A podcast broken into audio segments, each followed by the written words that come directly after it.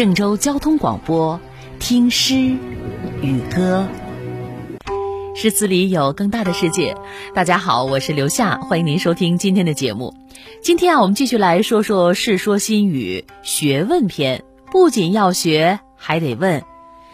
在前几期当中呢，我和各位分享了《世说新语》当中记载关于美德的故事，我们认识了礼贤下士的陈蕃，为人着想的庾亮。同情弱者的顾荣，他们啊都是品德高尚的人，值得我们学习。那么今天呢，我们就来说说关于学问的故事。大家还记得吗？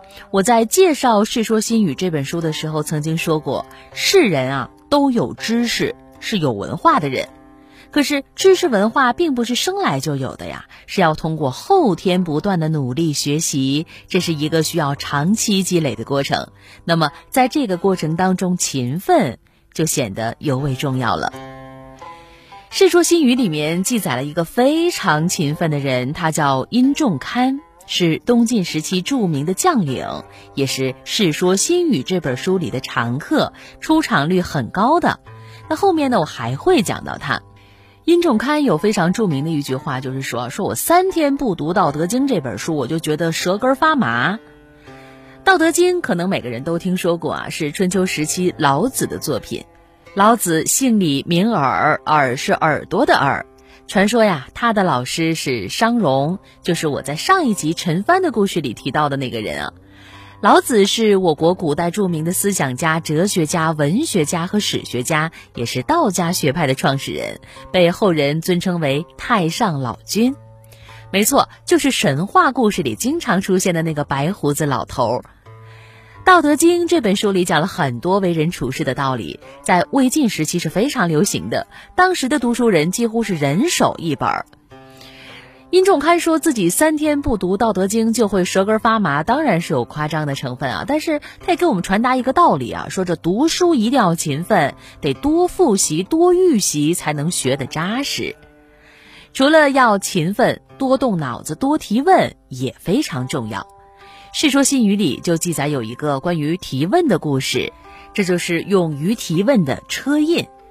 这个故事发生在东晋时期，当时的皇帝孝武帝要在宫里办个学习班，讲《孝经》。《孝经》呢是一本专门教人孝顺父母、忠于帝王的书。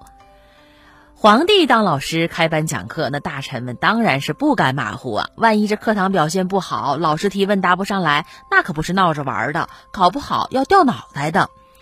那么，为了上好这节课，大臣们就决定提前成立一个学习小组，聚在一块儿研究这本书。说白了，这就是搞一个课前预习呀，不打无准备之仗。在这群大臣之中呢，就属谢安和谢石两兄弟学问好，官儿也大。那大臣们呢，就一致推选他们两个当课代表。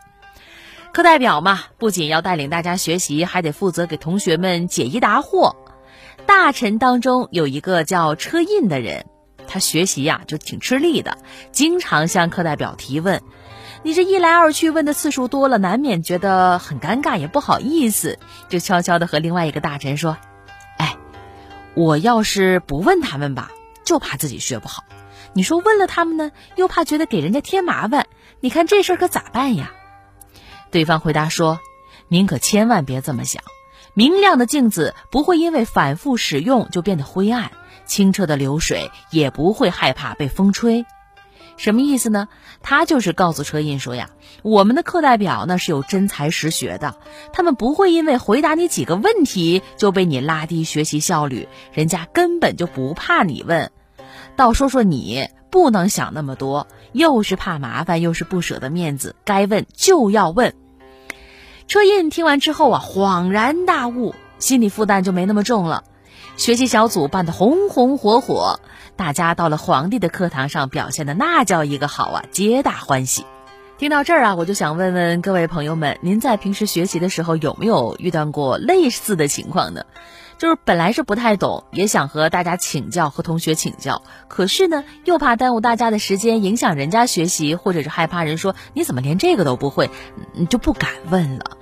那么听完这个故事，你是不是就明白了呢？虚心请教是一件很正常的事情，谁都有不懂的时候。那么大胆的提问吧，只是在得到帮助之后啊，您千万别忘了说声谢谢。接下来我们再来分享一位脸皮薄的皇帝。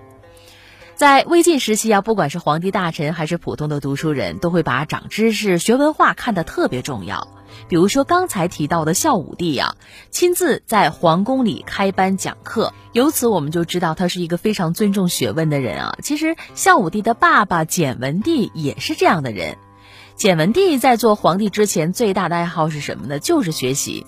他经常在府里召集很多的名人雅士一起讨论文学、思考问题，这一聊啊就是大半夜。这个爱学习的习惯呢，一直持续到他登基做皇帝。我们之前在结尾提到那个非常脸皮薄的皇帝啊，正是这个爱学习的皇帝。怎么回事呢？我给各位说说。简文帝呢有一次是微服私访，走到田间地头的时候，就发现一种长得郁郁葱葱、非常漂亮的植物，他特别喜欢，但是呢尴尬的不认识，就问旁边的随从说：“这是什么草啊？”这个随从呢就犹犹豫豫的回答说：“陛下，这这这不是草。”是是稻子，啊，我们可以想到这个场面有多尴尬啊！原来是稻子，难怪长得如此好看。皇帝肯定也觉得非常的羞愧啊，回到宫里啊就闭门了三天。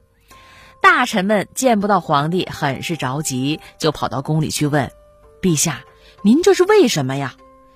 身为皇帝，只要专心治理国家就好了，不认识稻子有什么大碍？何必和自己过不去呢？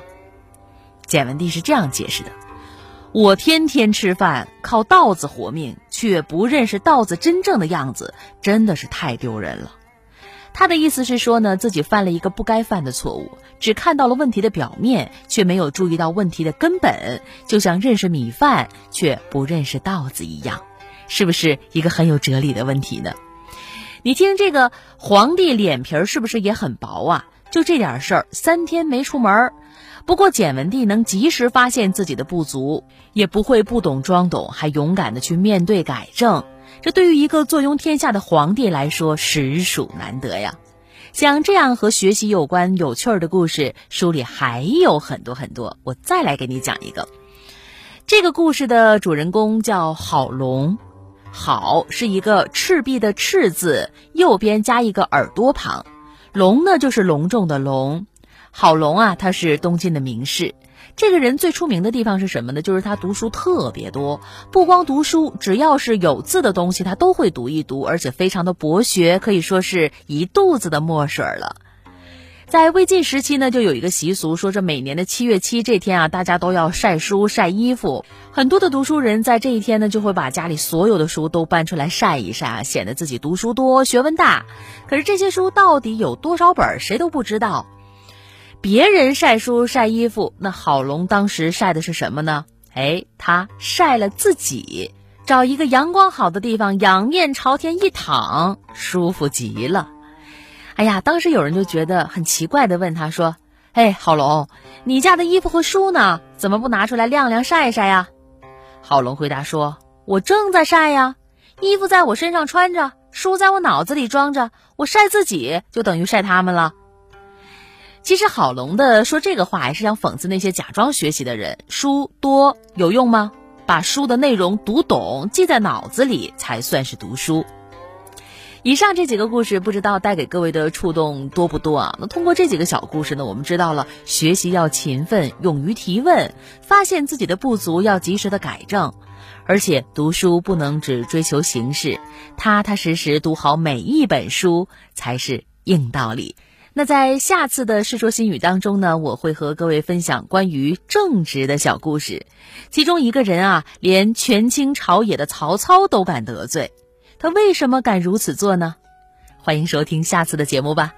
诗词里有更大的世界，更多的节目录音回放，欢迎您关注我们的微信公众号“蒲公英计划二零二零”，或者是在郑州交通广播的微信平台发送关键词“听诗语歌”或“诗词”，也可以找到我。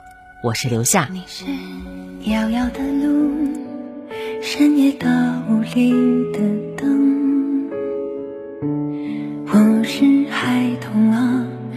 在你